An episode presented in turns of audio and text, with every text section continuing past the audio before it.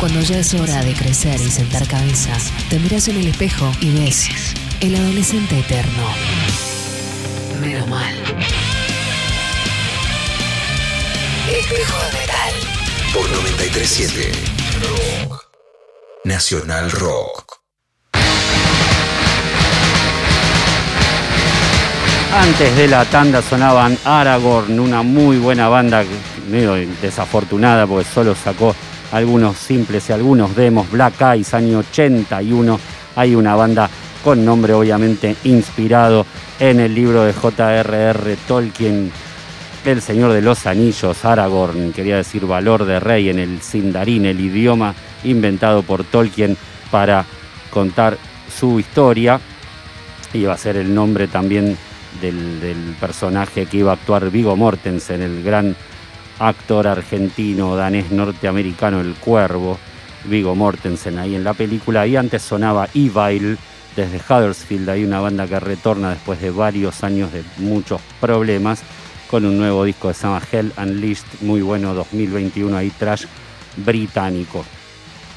Y bueno, como les, les comentaba al comienzo del programa, en las redes también hubo muy buena onda y muy lindos recuerdos hacia el gran Hugo Pato Larralde, así que espero que estén del otro lado para escuchar este, este homenaje. Se trata solamente de una repetición de, una nota, pero creo que toma valor especial teniendo en cuenta ya el fallecimiento del Pato. Esta nota la hicimos por WhatsApp porque él no usaba Zoom, me dice, anda mandándome las preguntas por WhatsApp. Bueno, dale, yo le iba mandando una pregunta, él me contestaba con un audio y así pim pam pum, íbamos haciendo el, ping pong así como para realizar la, charla. Todas las canciones van a ser elegidas por él y hay una conexión también justamente con, Tolkien porque justamente la banda que va a sonar en estos dos primeros bloques de esta charla con Pato es Sauron, ¿no? Eh, banda que él que seguía en actividad y bueno, acá cuenta el pato ya desde los comienzos en Huanguelena, ahí el pueblito cercano a Guaminía, Coronel Suárez, ahí en el centro este de la provincia de Buenos Aires, donde nació, y toda su historia.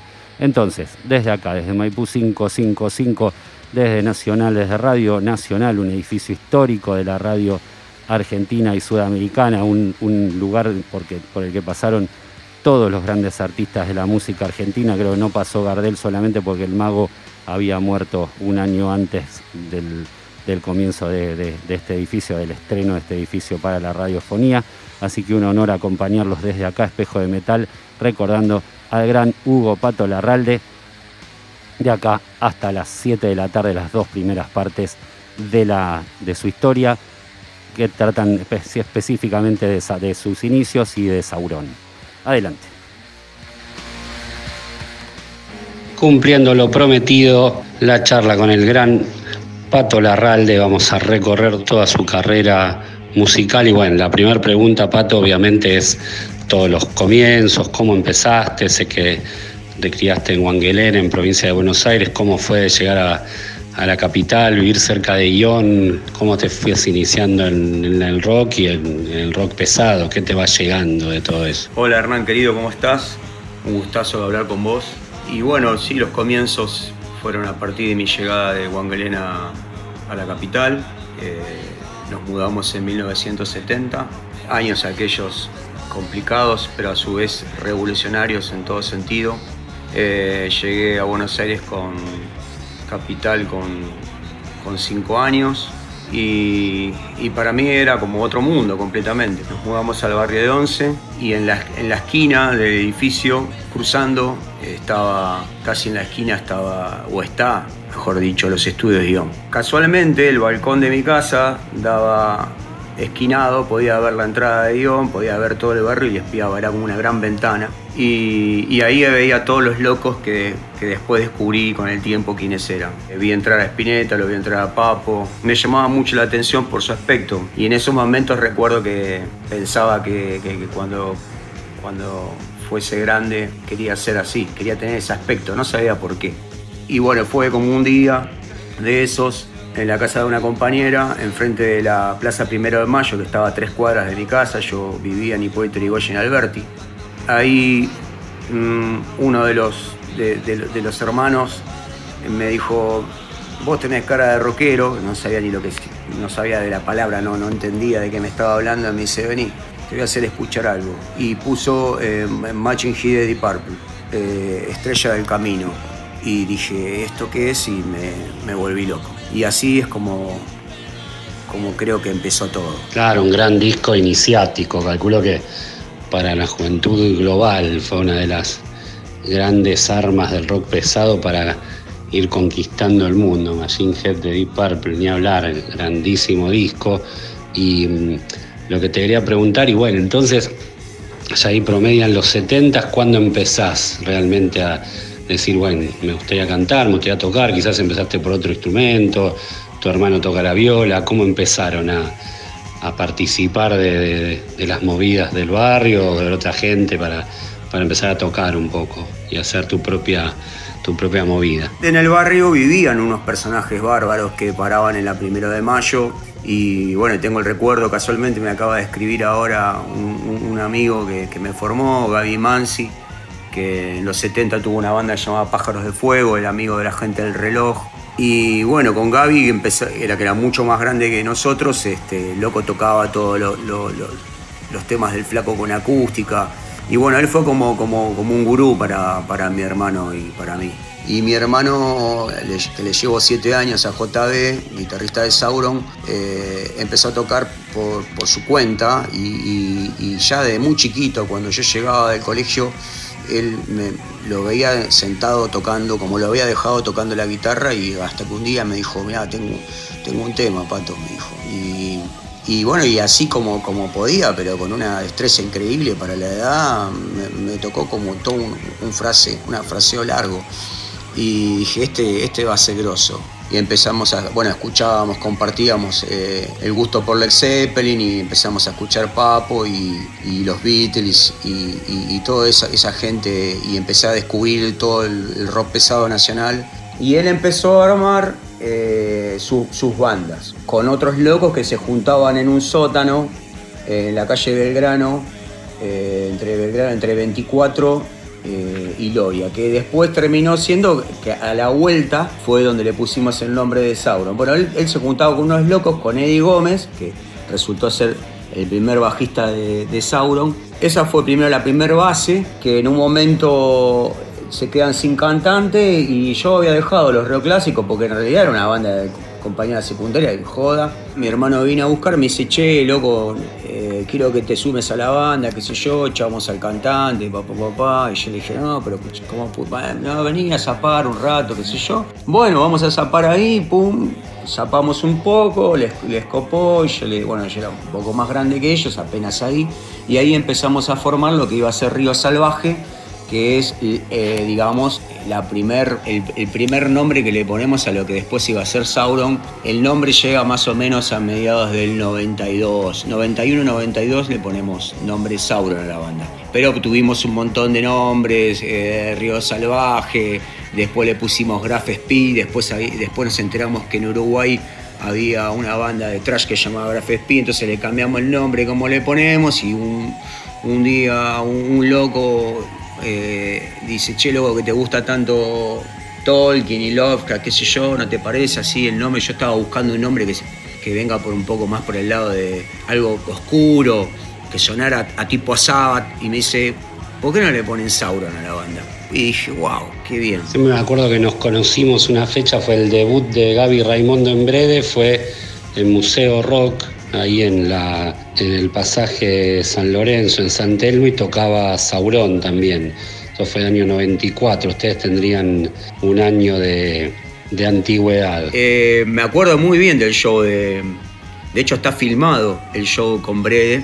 Eh, no sabía que era el debut de Gaby, me sorprendió. Eso, eso se filmó porque Gustavo Bule, el el batero que prosiguió después, un histórico en la banda, que prosiguió después de Fabio Barraza. De, el primer show creo que tocamos con Gustavo, si fue el primero con Gaby, fue el primero con Gustavo que hicimos en Museo Rock. Eso está filmado porque a lo que iba, que era Gustavo laburaba en Match Music y consiguió poder, eh, filmar el, todo el show. Y están los dos shows filmados. No sé si eso alguna vez lo viste, lo de Brede. Este, fue algo muy, muy bueno para nosotros y bueno, y ahí esa formación fue que después de mucho luchar pudimos grabar eh, en el 96 nuestro primer disco que salió en el 97. Qué bueno, no, no sabía que estaba filmado ese show. Y sí, sí, sí, lindo recuerdo. Y la banda va a seguir eh, hasta el día de hoy una buena cantidad de discos. Vamos a escuchar Un color que cayó del cielo del disco del mismo nombre, año 99. Y seguimos hablando con el gran Pato Larralde en Espejo de Metal por Nacional Rock 93.7.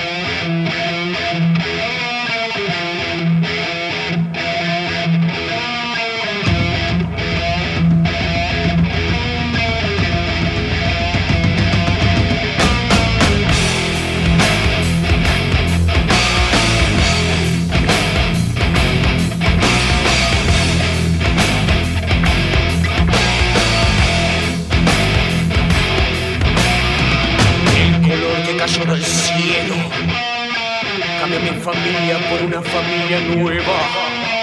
El color que cayó del cielo cambia mi familia por una familia muerta.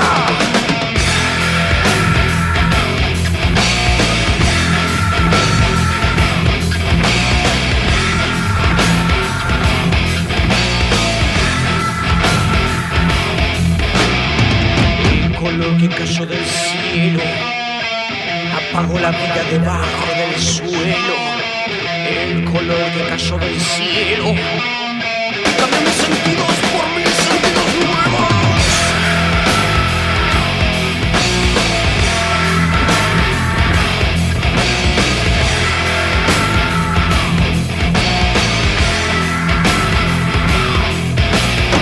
Nada es igual en el campo,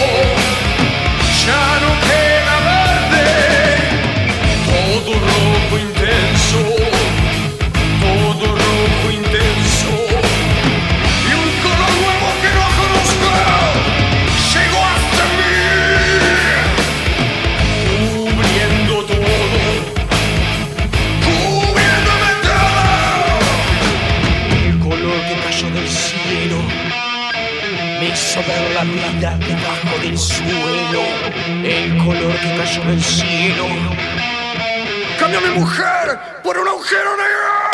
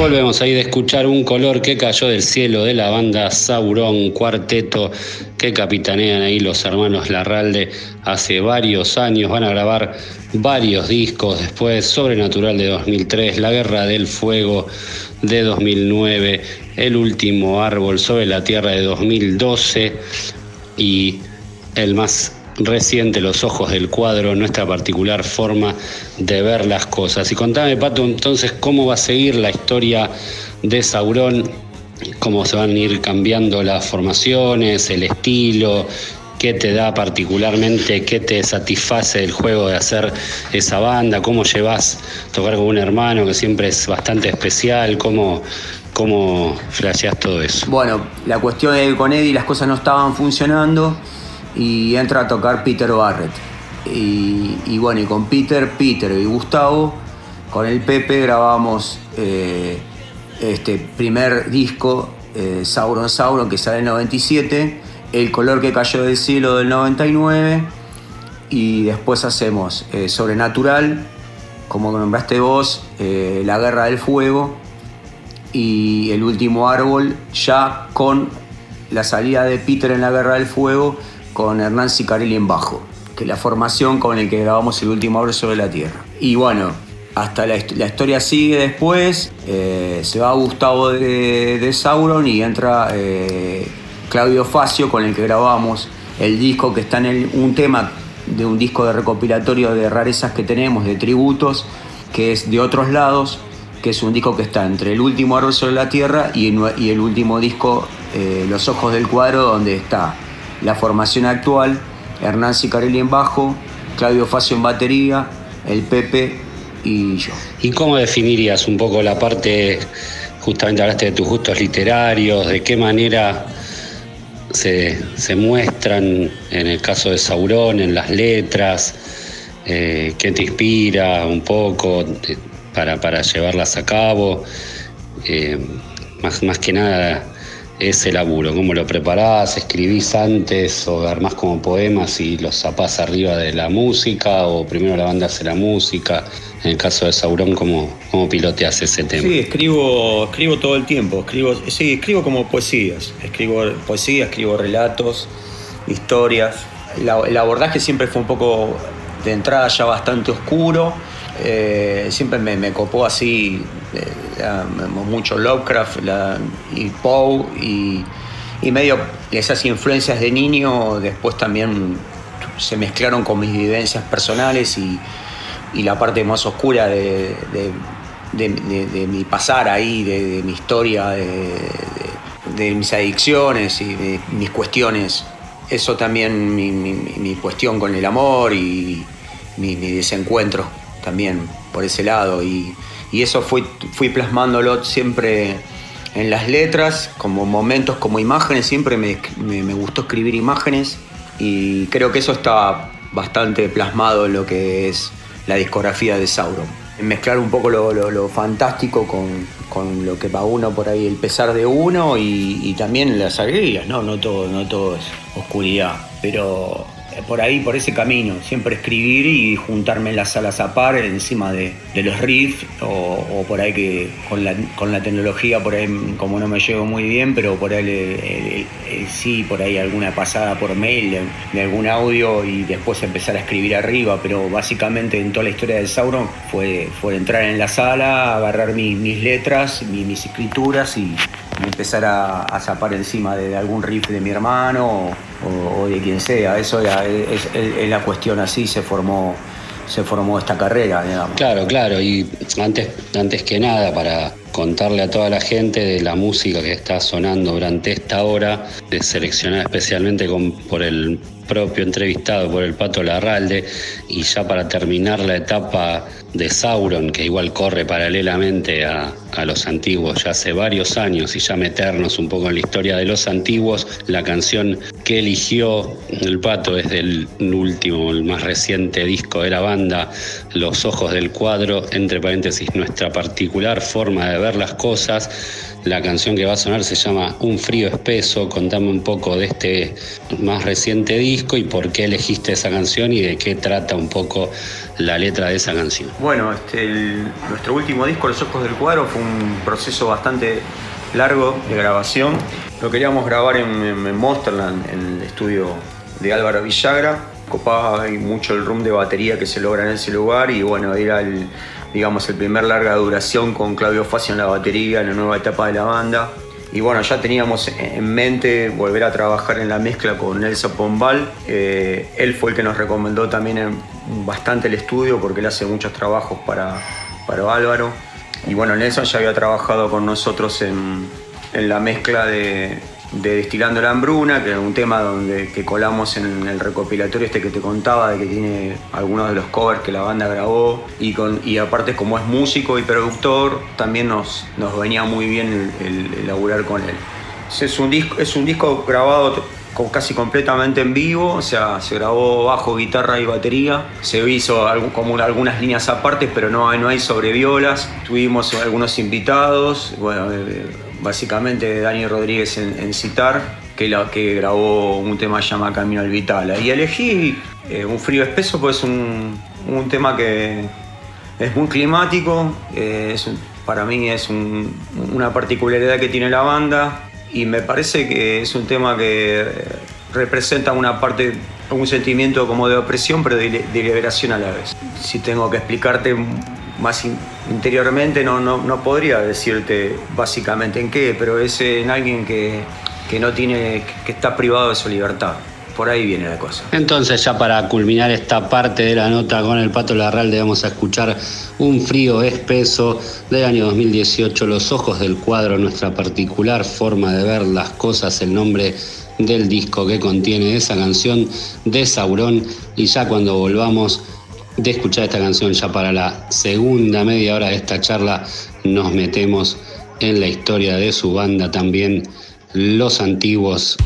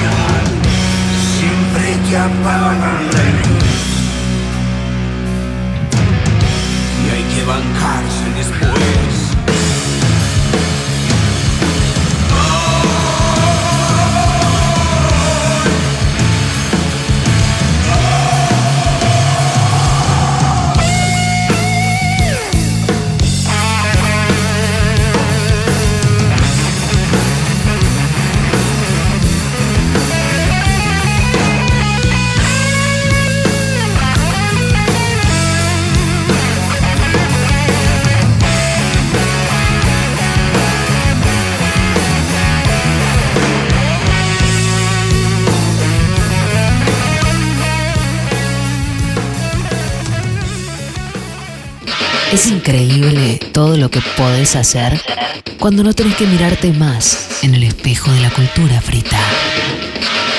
Mejor. Mírate en el espejo de metal. Espejo de metal.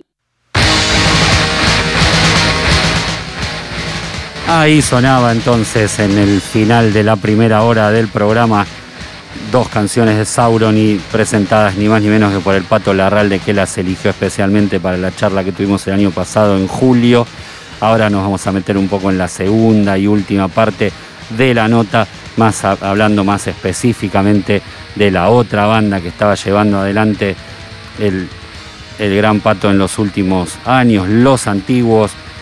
Arranca esta segunda parte del recuerdo acá de este programa al gran Hugo Pato Larralde, hablando un poco de los antiguos, del, primer disco Madera Prohibida, de Oro para las Naves del 2019 y eligiendo música de esos respectivos álbumes. Y bueno, en el caso de los antiguos, ya que habrás contado un montón de veces la historia, pero no está mal repetirla, cómo se da esa historia, cómo se da esa banda, te invitan, empiezan a armarla los otros músicos y vos entrás después, cómo es la historia de los antiguos, que en mi caso particular no la tengo clara, solamente sabía que empezaba a tocar una banda en Club B y cada vez andaba mejor y la gente se copaba y estaban yendo un montón. Eso es lo que la primera vez que los escucho nombrar, pero no sé nada hasta ese momento. ¿Cómo, cómo se dio la historia? Bueno, lo de, lo de la, llegada a Club E es mucho, mucho después.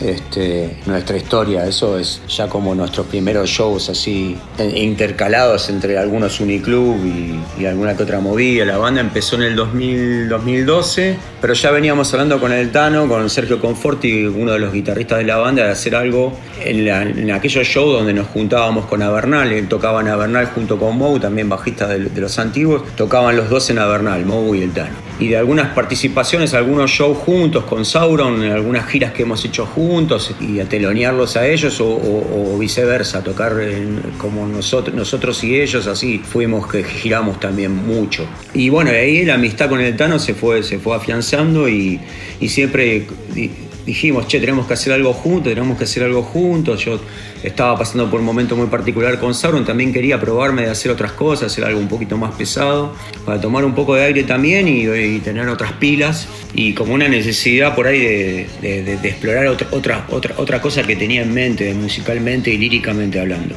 Este, de escribir un poco más crudo, un poco más directo, permitirme un poco putear, que por ahí con Sauron, con- por ahí por la estética que tiene la banda, no, no, no, no me lo permite, para, para poder seguir una línea lírica también. Nos juntamos con el Tano y me mostró un- unos bocetos que tenía, unas maquetas, yo tenía algunas letras que habían quedado por ahí tiradas y que no las podía, no las podía, no le podía dar luz y, y bueno, y el, y el Tano me, me mostró, hizo, hizo unas maquetas y de ahí salió simple. Nos acompañó Mou de dijo, bueno, yo, yo les hago una gamba, eh, empezó a tocar eh, con- nosotros también, ellos todavía estaban en, en, en- Avernal, o, o medio yéndose, creo que Mo ya se había ido, estaba ahí. Y bueno, y se suma, se suma David y había Paluzzi eh, en guitarra, así que ahí ya teníamos, teníamos armada, teníamos la armada historia y salimos a tocar el 12 de octubre eh, del 2012, es el primer show en vivo en el Club Tucumán de Quilmes. Y bueno, de ahí Germán, que nos, nos hace la gamba, dice, bueno, yo hasta acá, hasta acá les hago la gamba para tocar en vivo, necesitábamos un baterista y entra el Ouija,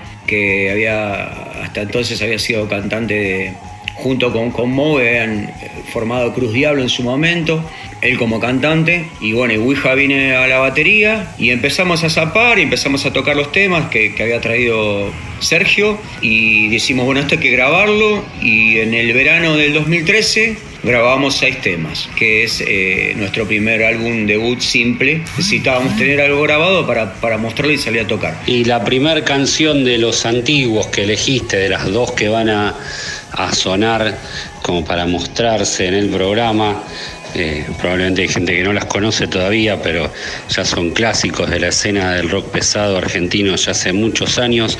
Es El Inventor del Mal, del disco Madera Prohibida de 2015. ¿Quién es el Inventor del Mal? ¿De qué trata esa canción? Y la letra lo dice, ya, ya eché algunas sombras y hay otras que no se quieren ir. Eh, lucho con este envase y un corazón que, que se sale por seguir. Es, es una lucha interna entre los fantasmas de uno, eh, la frustración, el- los logros y también el terminar con algunas cuestiones de, no, de no seguir el patrón y de no estar con gente con, con la cual uno no quiere estar. Eh, y bueno, es eso también, es cuando tomas esa decisión, pasas a ser el inventor del mal. Entonces, lo que suena en Espejo de Metal, los antiguos, con el inventor del mal, y ya a la vuelta nos metemos en el final de la nota con el gran Pato Larralde.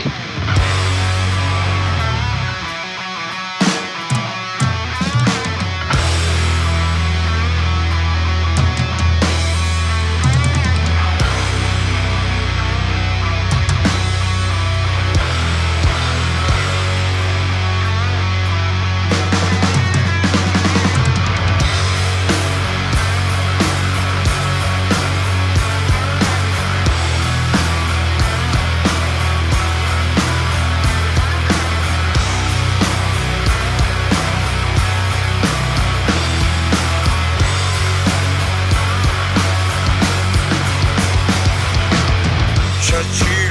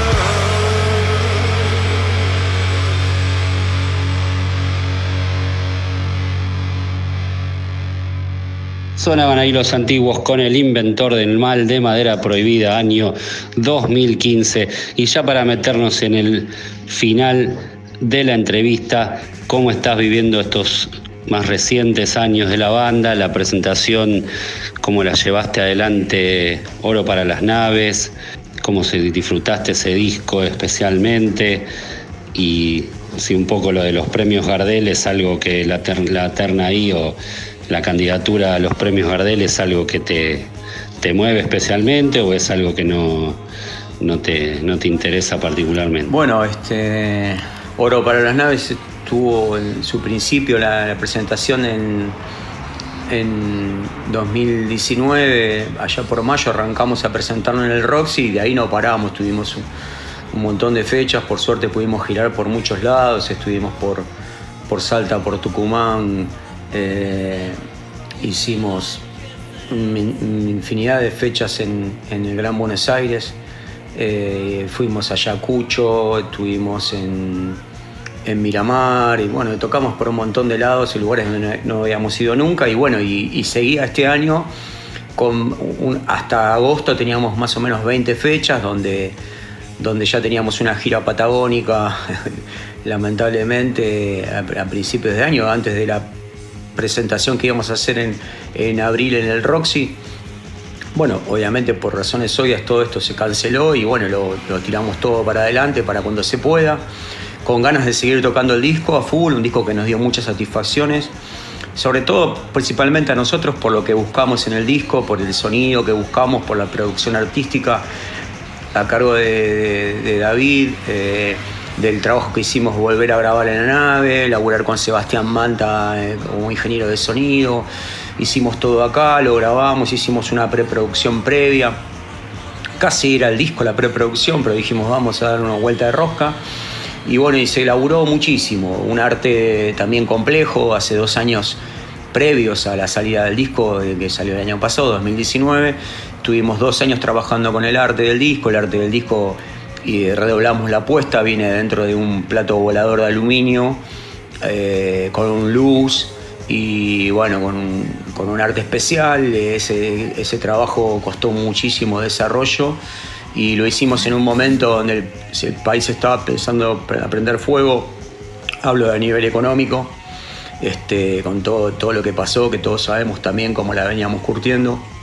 Así que a pesar de todo eso pudimos sacar ese material este, y contentos con, la repercusión que tuvo en la gente, sobre todo, que es la que, es la que manda y la que, la que, la que, la que, la que convoca, la que, la que, la que se llega a los lugares. Este, eh, eso nos mueve y bueno, y todo lo que tiene que ver con, con, la nominación es como un mimo, digamos, nosotros no, no estamos viste cómo es, la cuestión de, las nominaciones y los premios, eso es, viene, viene y no, no viene, este, a nosotros nos mueve mucho, eh, lo que más nos mueve en realidad, para ser más concreto, es el público y, hacer los, mejores discos posibles. Este, estuvimos trabajando en, en riff, en letras, este, toda esta cuarentena y bueno, esperando que se reabra todo para volver a juntarnos y poder seguir presentando oro para las naves, este, que tiene gran proyección a nivel de, de show, porque ya te digo, hasta agosto teníamos 20 fechas con un montón de fechas para cerrar. Y bueno, y ahora está esperando que esto se levante y que podamos salir una vez por todas de esto. Claro, y como para mostrar un poco el sonido de oro para las naves, para el que no lo conoce, elegiste el tema que abre, una suerte de continuación entre dos, momentos musicales, no te lo puedo decir, y después La NASA. Contame un poco de esa canción La NASA, por qué es con doble S, si tiene alguna relación, calculo que sí, con la Agencia Espacial Norteamericana y cuál es tu visión ahí del, del tema ovni, que justamente ya lo nombraste en el arte del, del nuevo disco? ¿Tuviste algún avistamiento alguna vez, alguna sensación de que había algo más? ¿O es, eh, es un deseo?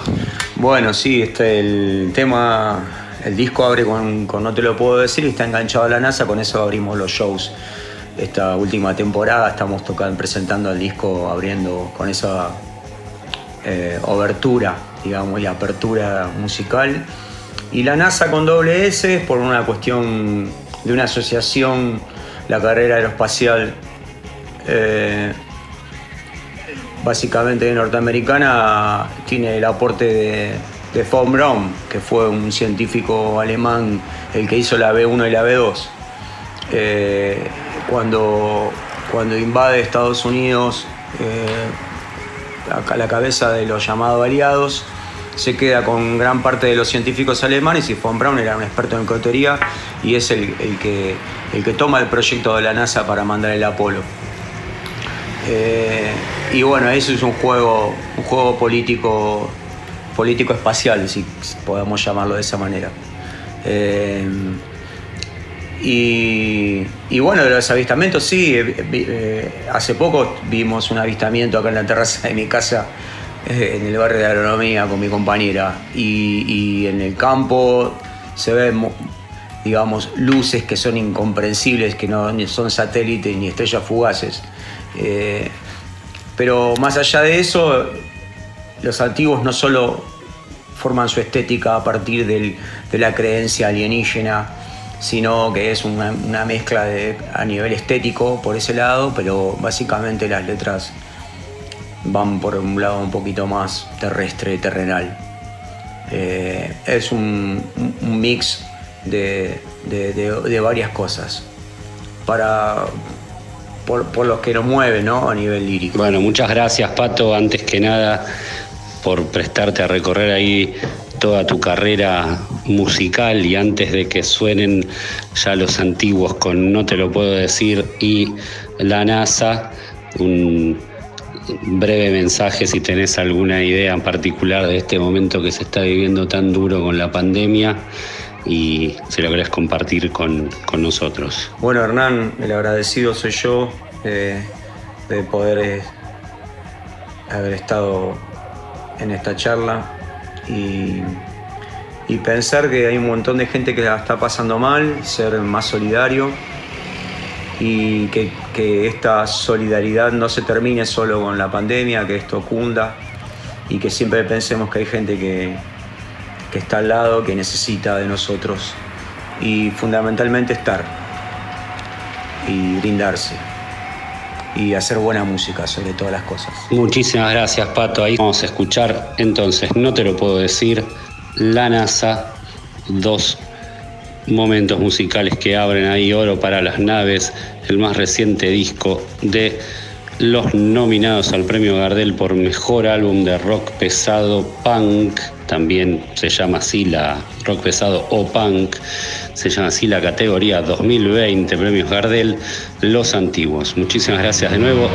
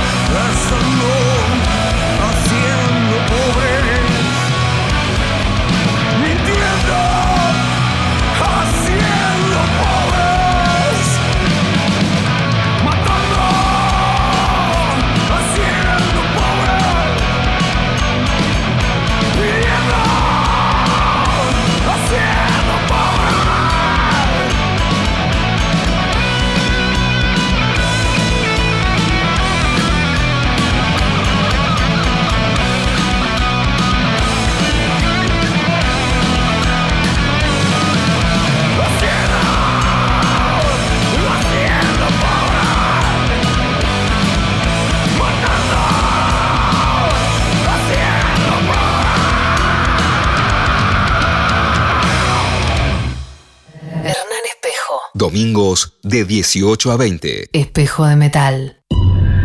Del crepúsculo al anochecer del domingo. No te queda más que mirarte en el espejo y ver quién sos. Espejo de metal. Ahí estamos ya con Horacio Prado en la operación técnica, Iván López en la producción, Claudio Carloff en las redes, 11 39 39 88 88, el WhatsApp de la radio, arroba HM Espejo, el Instagram, arroba Hernán Espejo en Facebook, si quieren seguir el programa, seguir las listas, mandar comentarios, lo que tengan ganas de comunicar. Bueno, ahí pasaron durante un buen rato las, en dos partes largas la charla con el gran Pato Larralde del año pasado. Espero que la hayan, disfrutado un poco, es un, un, humilde recuerdo de acá desde, desde el programa, un grande de la escena. Es una escena que siempre muy laboriosamente trata de hacerse un lugar en el mundo y en Latinoamérica y mismo desde la, desde la posición del frontman es un poco más difícil de encontrar, así que una pena haber perdido a un, a un grande de la voz metalera nacional. Así que bueno, vaya acá el recuerdo del, programa tanto para su, compañera, su hija y las bandas en las que estaba participando. Veremos cómo sigue la historia.